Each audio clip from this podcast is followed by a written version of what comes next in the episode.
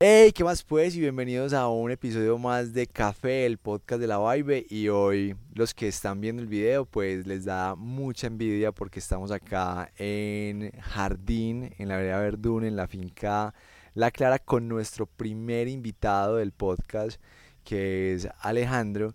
Y vamos a hablar de temas muy, muy interesantes. Alejandro, ¿cómo estás? Ah, ¿qué más, Juan? Allí, ¿cómo van? ¿Cómo estás? Qué grato tenerlos por acá el día de hoy. Nosotros felices de literal estar en el paraíso, Alejandro, acá compartiendo contigo. Gracias. Bueno, Alejandro. Cafecito. sí, total, no, que no falte el café, obviamente producido en, en la finca. Sí, sí, cafecito de origen. Bueno, Alejandro, cuéntanos un poquito qué haces acá en la finca. Eh, bueno, pues les cuento, aquí en la finca estamos hace ya 33 años, desde niño, ¿cierto? Esa fue desde estuve la infancia, toda la adolescencia y pues todo el tiempo con el tema del café, ¿cierto? Eh, es una finca de dos hectáreas eh, donde tenemos 6.400 árboles de café en diferentes lotes, ¿cierto? Por las diferentes edades. Y está asociada con plátano, banano, aguacate, tenemos pasto para una vaquita, algunos frutales, tenemos pues el tema de la huerta casera también. Y unas matas también de, de caña de azúcar, las cuales pues las llevamos a un trapiche de una finca vecina, se procesan y nos dan panela para el consumo en la familia. Además de esta actividad, pues tenemos lo que es el tema del turismo, aprovechando como el, potencial turístico de, de jardín. Entonces hacemos lo que es el recorrido, ¿cierto?, del tour cafetero, donde les contamos a los visitantes toda la experiencia. Muchos son buenos tomadores de café, apasionados del buen café, pero muchas personas no tienen el conocimiento, no saben realmente dónde proviene el café. Entonces es como enseñarles, ¿cierto? El paso a paso, todos los procesos productivos. O hay quienes tienen un poco de idea, pero tienen algunos mm, mitos, ¿cierto? Entonces como compartir con ellos, enseñarles. Y lo otro es como esa parte educativa, ya que los colombianos nos falta de pronto un poquito más de, de amor por el café, ¿cierto? De ser más buenos consumidores de café, entonces como tratar de enseñarles y motivarlos a que tomen cafecito rico colombiano. Alejandro, ¿y de dónde nace la idea de empezar a ver la, la finca como una empresa, como una unidad de negocio familiar? Eh, bueno, pues eh, inicialmente yo una época estuve trabajando en el hospital y por temas de administración salí y dije, no, pues tengo que dedicarme a lo mío, ¿cierto? A lo nuestro, lo- al, al patrimonio de la familia y también viendo como el potencial de, de jardín en el tema de turismo, entonces pensé que se podía como ligar el tema de la marca de café y montar pues como este tema de, de las visitas, ¿cierto? De que vinieran pues como a visitarnos y a conocer como todos los procesos productivos del café. Oh, genial, y como pueden escuchar, pues son dos hectáreas donde hay de todo. O sea, acá yo creo que Alejandro es muy poco lo que compra en el mercado porque tiene de todo. Y estábamos conversando que el tema central que vamos a, a tocar en, en este podcast es el tema financiero, el tema de- del precio del café. Y quisiera preguntarte, Alejandro, desde que tomaste la decisión de ya es tener la finca como negocio principal, ¿cuál ha sido ese, ese trasegar con, con el café y el precio del café? Mm, Bueno, ese es un punto bastante álgido, ¿cierto? Es de conocer que el café históricamente ha tenido pues unos picos increíbles, ¿cierto? Hemos estado produciendo café a pérdida. Inicialmente pues cuando arrancamos con la marca, en ese entonces vendíamos la carga a 750, 780, ya cuando subió a 800 pues es que era mucho, pero pues la verdad era muy cercano con los costos de producción, ¿cierto? Ya después fue aumentando que a 900 y bueno, Mm, Ya después, en otros años no recuerdo exactamente, vino el tema de, de los futuros, pues con, con la cooperativa de los Andes. En ese entonces, mm, desafortunadamente, pues por la mala información, la falta de conocimiento, pues hicimos ahí unos contratos con dicha cooperativa y pues la verdad eh, se perdió plata pues ahí con, con este tema. ¿Cómo fue esa, esa experiencia? El precio venía muy bajito, luego subió un poco. eh, ¿Cuántos años adelante se vendieron? ¿Qué cantidad? ¿Y, y por qué dices que, que perdieron dinero con esa negociación? Mm, el tema fue que eh, el café empezó como a subir hasta millón, millón cien, se fue incrementando, entonces ya estuvo por aquí a millón cuatrocientos, entonces yo pensé, no, pues primera vez que el café llega a este, a este tope, entonces digamos que asegurémonos, ¿cierto? Fue como la idea en ese entonces. Les vendimos al año siguiente eh, contratos a, la, a, la, traviesa de 400 kilos y a la cosecha principal uno de 600. Y ya mm, llegó fue el tema ya del invierno, ¿cierto? Donde bajó mucho la producción y el otro fue el tema de la pandemia, que el café se pegó una incrementada terrible. Entonces ya estamos entregando café, ¿cierto? De 1.400.000 pero realmente estaba a 1.700.000, 1.800.000, íbamos perdiendo en carga 300, 400 mil pesos, pero pues bueno, había que cumplir, ya pues con lo pactado. Eh, luego pues también, ¿cierto? Ya cuando llegó es que a 3 millones de pesos y todavía con café, liquidando café a, que a 1.500.000, entonces íbamos como por la mitad de, pérdida, ¿cierto? Ya después ya eh, mm, el café de la mañana, ¿cierto? Era como el, el programa que ustedes tenían en ese entonces, ya pues los escuchaba mucho, ¿cierto? Igual el tema de las redes sociales siempre los he seguido y ya pues me empecé pues como a llamar la, atención el tema pues de las opciones y a conocer más profundamente de cómo realmente funcionaban y me di cuenta pues que el tema de los futuros pues era mal manejo, ¿cierto? Como de, parte y parte, por parte de la cooperativa, por parte de nosotros, que no, no fue como el manejo pues ideal que se le debía de dar. Y Alejandro, en tus palabras, para ti, ¿qué son las opciones y cómo le han servido a, tu unidad de negocio aquí? Listo, entonces bueno, eso fue hace más de un año, ¿cierto? Que me quise pues meter con el tema de las opciones. Eh, fue pues el, tema de que uno, digamos que uno se hace la cobertura con el precio. En ese entonces pues estaba muy bueno, hice la cobertura de 2 millones 50 y porque yo pensé, no, el, café no, no se va a quedar tanto tiempo caro, ¿cierto? En algún momento la tendencia es que va al vivaje, porque siempre estuvo como dos añitos, ¿cierto? Muy alto, pero ya por el tema de las cosechas de Brasil y todo, yo me imaginaba pues sin tener mucho conocimiento que en cualquier momento se disparaba la producción de café en Brasil y pues iba a, descolgar nuevamente el precio. Después quise hacer la cobertura de siete cargas para el año 2023 y eh, otras 7 para el año 2024, ¿cierto? Y miremos pues en este momento el, precio que tiene el café, ¿cierto? Eh, ha estado pues prácticamente en la cosecha, no, no ha superado 1.400.000, 1.500.000, entonces siempre hay como una buen, buena diferencia a 2.050.000. Entonces, como para las personas que nos están escuchando, que ya Alejandro nos contó cuántas hectáreas tiene, cuántos, cuántos árboles tienes, Alejandro.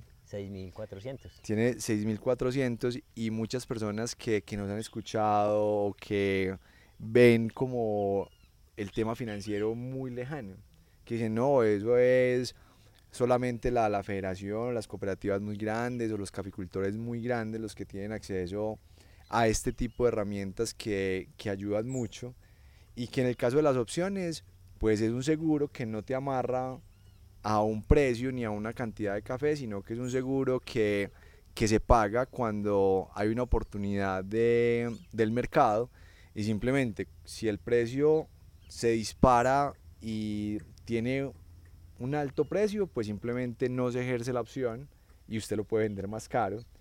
Pero como pasó con Alejandro, que compró la opción y el precio bajó pasó de 2 millones 50 que fue el momento en el que tomó la opción y hoy estamos liquidando más o menos en 1.466 entonces ahí hay una diferencia más o menos de, de 600 mil pesos por, por carga que quedó protegido desde hace más o menos un año entonces es un tema muy interesante que en el momento que, compraste la opción y le comentabas a alguien o le comentabas a tu esposa, ¿qué te decían? ¿Qué te decían los amigos o qué te decía la esposa con respecto a ese negocio? Porque es, novedoso.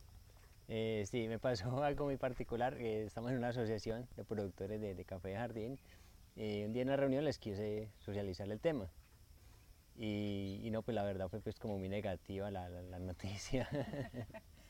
ellos veían que no, que eso no, no funcionaba. Se ponían pues como a hacer unas cuentas ahí, decían, no, la verdad no, es que es mejor si, si el café está caro, pues se vende caro. Y si está barato, pues ¿cómo ser que rebajen? Decían ellos. Y pues la verdad, no, no, pues no, me pareció que fue muy buena la, la decisión. Y pues mi esposa me dijo, no, pues que de todas formas era, algo pues como muy inteligente, pues porque era algo muy, uno asegurarse, ¿cierto? Con el tema del precio de la venta.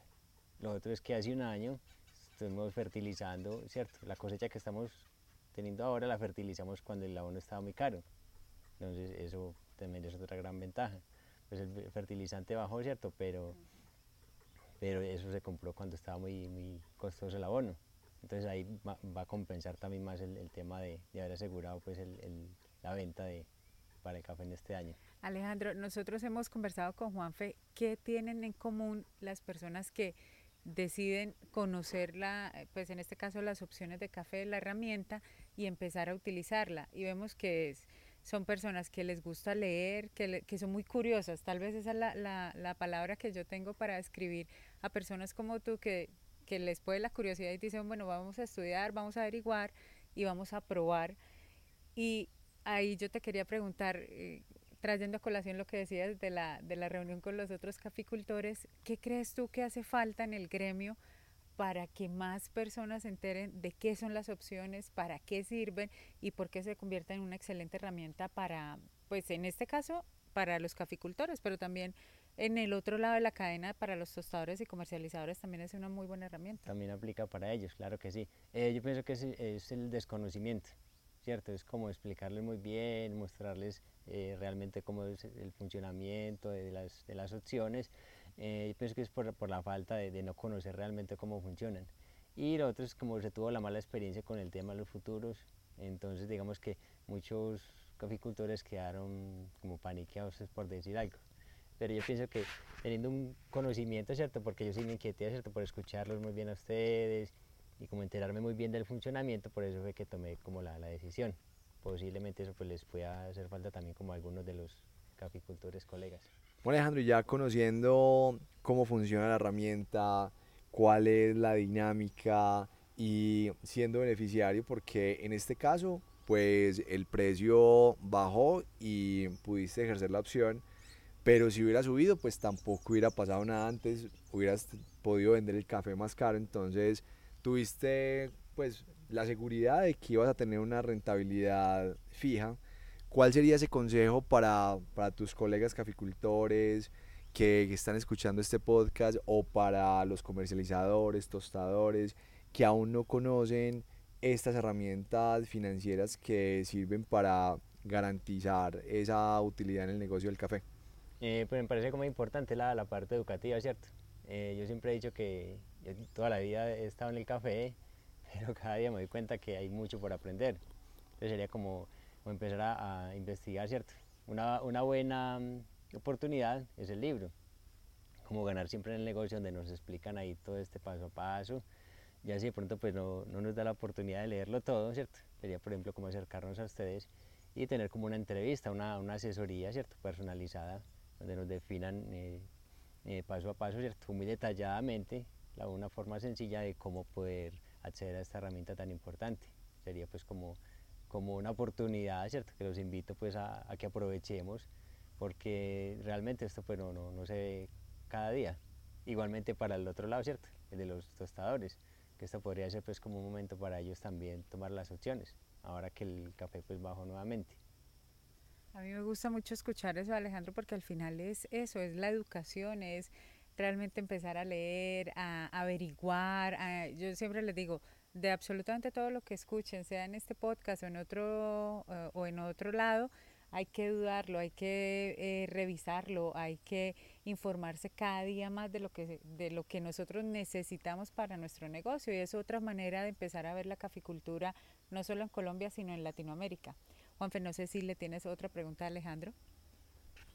No, yo creo que acá ya cubrimos como, como el tema y la experiencia de Alejandro con, con este tema financiero que muchas veces lo vemos muy lejano, pero que cuando empezamos a aprender, cuando empezamos a aplicarlo, a, a estudiar un poco más, pues ya se vuelve como un poco más entendible y aplicable, porque todo esto que conversamos en, en el podcast, pues está diseñado para elevar esas habilidades y acelerar esos resultados en la empresa cafetera y que no solo sea como tan chévere escuchar todo esto, sino que se pueda aplicar y que se vuelva realidad y que los que estamos en, en toda la cadena de valor pues podamos ganar y podamos ser sostenibles en este negocio, que es lo que todos queremos. Y más como en este punto donde estamos, que mejor dicho, esto es casi el paraíso porque acá al frente donde tenemos la cámara hay un montón de pájaros, se paró ahorita un barranquero espectacular al frente, entonces es, es todo lo bueno.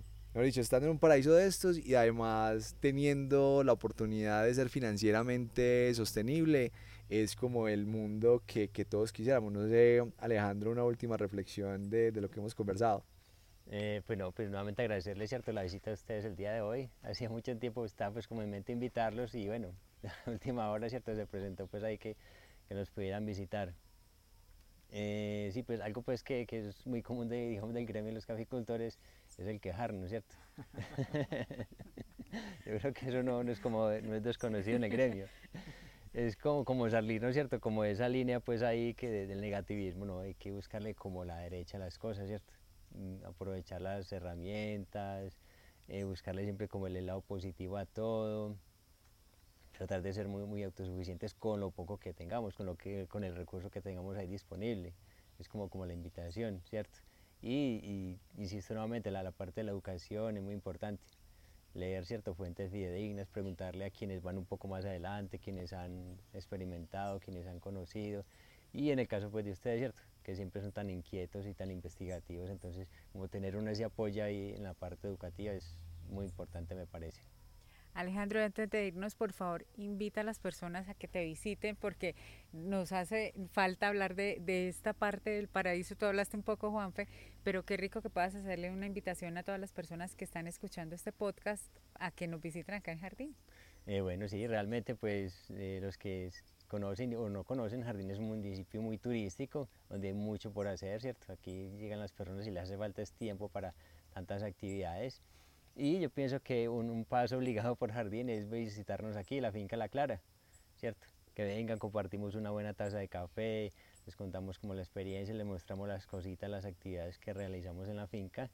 Eh, además esta semana pasada tuvimos un grupo de, de caficultores de Anorí y fue pues como una experiencia muy agradable con ellos, ¿cierto? Compartir ahí como las diferentes experiencias y todo. Todos los amantes del café quieran venir a conocer como nuestro proceso productivo de verdad que todos están realmente invitados. Buenísimo. ¿Y en redes sociales cómo te encuentran? Listo, entonces estamos como Vascafé Jardín, en Instagram y en Facebook como Vascafé. Bueno, ya saben dónde van a encontrarse a Alejandro para que vengan y lo visiten también. Espero que les haya servido muchísimo esto y como siempre les digo, pasen la voz a personas que ustedes sepan que están en el gremio, que quieren ingresar a trabajar con temas de café, pues más que invitados a que escuchen este podcast, dejen todas sus dudas en redes sociales y Juan Fetejo para que despidas. Bueno, muchas gracias por escucharnos. Acá siempre vamos a estar para resolver todas sus inquietudes. Este espacio es de ustedes y bueno, les deseo un muy feliz día y por supuesto muy felices cafés. Chào bye.